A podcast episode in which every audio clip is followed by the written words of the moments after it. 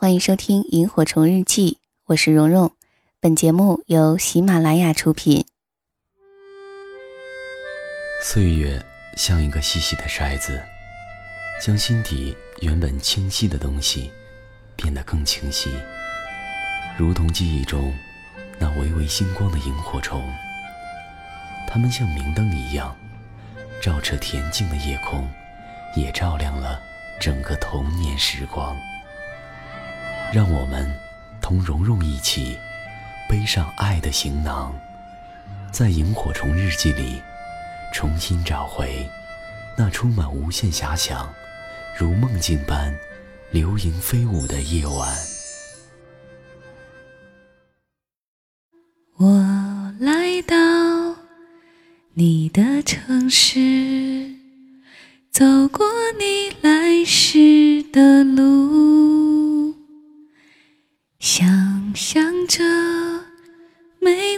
的日子，你是怎样的孤独？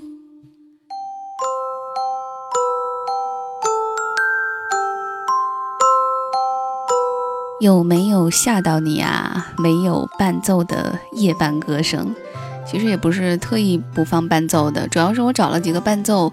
跟着唱了一下，然后发现不是高了就是低了，一听都不在调上，跑调了。实在是水平有限嘛，我，所以我就清唱了几句。后来发现清唱更暴露水平，但但就豁出去了呗。为了表达我的心情，好久不见的心情，已经有三个多月没有更新《萤火虫日记》了。这段时间呢，每天都能收到大家从各个平台给我的留言，问我为啥还不更新《萤火虫日记》呀？已经几个月听不到新的节目了。因为问的比较多，所以我偶尔回复说：“哎，每周一的晚上十点，我还是有更新的呀。”呃，听友回复说，已经打开喜马拉雅刷新很多次，也没有提示啊，之前都会有提示的。所以我就拿着手机研究了一下，发现改版之后呢，只有订阅专辑之后才会有更新的提示。所以说，大家如果想第一时间收听到我所有的节目的话，只能点开我的喜马拉雅主页，或者是找到我的专辑里面你比较感兴趣的专辑名称，点击订阅专辑之后，才能收到更新提示了。呃，另外呢，还有听友问我，说是得了什么重病啊？为啥这么久还不好？哎呀，说起来真的是很惭愧，平时不注意锻炼身体，然后病来了的时候才体会到，有一个好的身体素质多重要。其实，在做电台的这两三年的时间里呢。也经常会有听友留言说：“蓉蓉，我很喜欢你懒懒的，或者说散漫的、懒洋洋的声音。”哎，每次看到类似留言的时候吧，感到很暖心之外，其实只有我自己知道，我更想打起精神来，把故事中我想表达的东西尽可能的表达出来。但确实本身就是疲劳型的体质，总是病殃殃的状态。所以很多时候都是力不从心，没想到还成了一个懒洋洋的风格，而且据说这种风格很催眠哈。细心的听友应该有所察觉到，这几个月录的晚上十点的节目中，语句衔接时候的语感经常是会不一样的。其实那就是我被咳嗽或者是嗓子哑打断，不得不停下来的时候。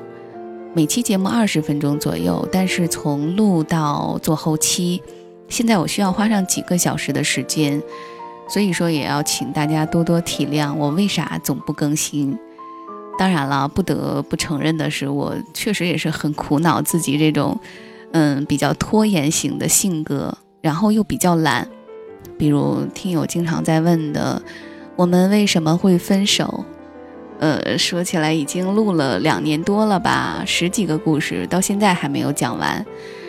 好吧，说了这么多，其实就是想和大家说，平时的锻炼身体有多重要，有多重要呢？我那天刷微博的时候，翻到两段话，我觉得特别有道理。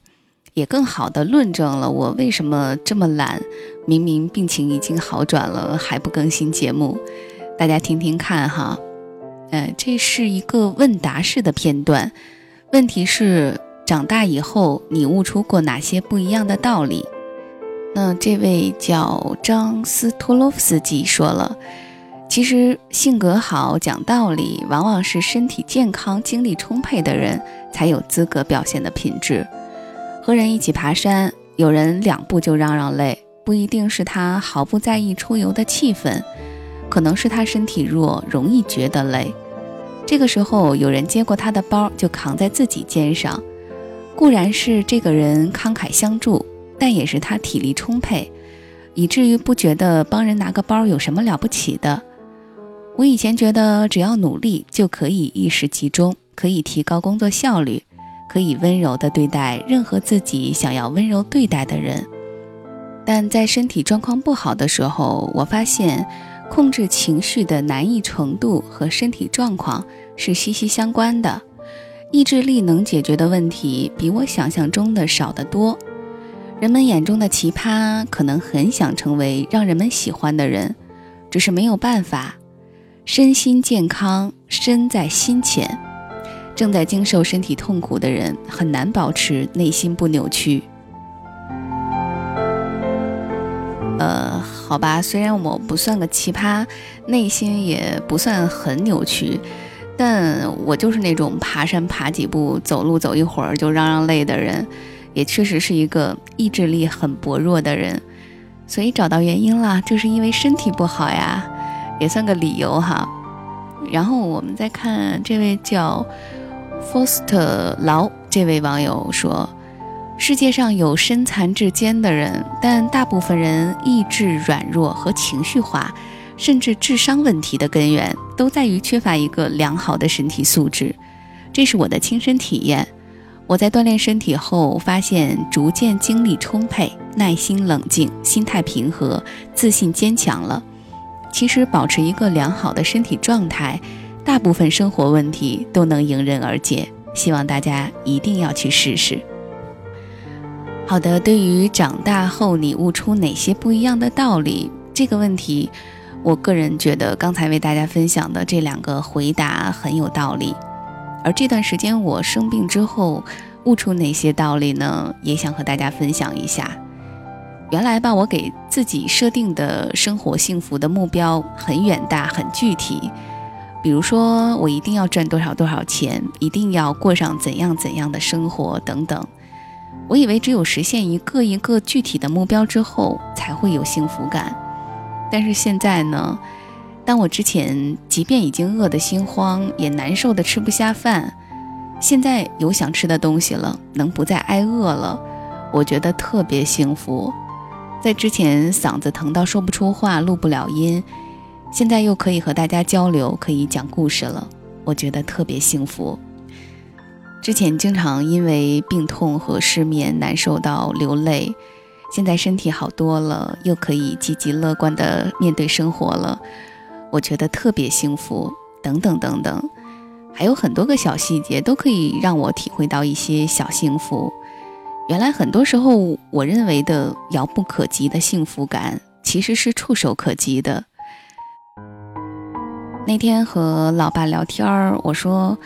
只要健康的活着就是幸福。老爸说，除此之外还有一点，要快乐的、健康的活着。呃，忽然想起作家村上龙的一句话：“我们活着，我们好厉害。”好了，其实这不算是一期节目，只是好久不见，和大家聊聊天儿，用声音记录一下我这段时间的一些小感悟。希望我自己不要好了伤疤忘了疼，还有就是希望能让大家尽早的更新到《萤火虫日记》。原来是每周四更新，现在又被我打乱了，索性就不约定星期几了吧？没准状态好的时候每天更新也说不定呢。好吧，不吹牛了，今天就先聊到这儿吧。微信公众号和新浪微博你有关注吗？虽然也好久没有更新了。有些听友特别有意思，说是，呃，自从我关注了你的公众号，我就没有收到过一条消息。是我手机坏了？是你把我拉黑了呀？还是这就是一个不发消息的公众号啊？好啦，虽然现在还不算满血，但是我会慢慢复活的。希望你、你、你、你、你们到时候都还在。那我们就下期晚上十点，或者是《萤火虫日记》再会了。祝你晚安，好梦。呃呃，因为这不是一期正式的节目，所以我就很随性的，嗯，想要加一小段啊，就是我刚才想到前面唱了四句，然后呢，我又不是一个有头没尾的人，所以说我要把剩下的部分唱完作为结尾。当然了，只有听到这儿的朋友们才可以听到我其余的夜半歌声，但谁让你是你们是我的真爱呢？对不对？听到这儿的朋友们都是真爱。所以接下来还是清唱啊，开始啦。你会不会忽然的出现在街角的咖啡店？我会带着笑脸挥手寒暄，和你坐着聊聊天。对你说一句，只是说一句，好久不见，好久不见，还会再见，晚安。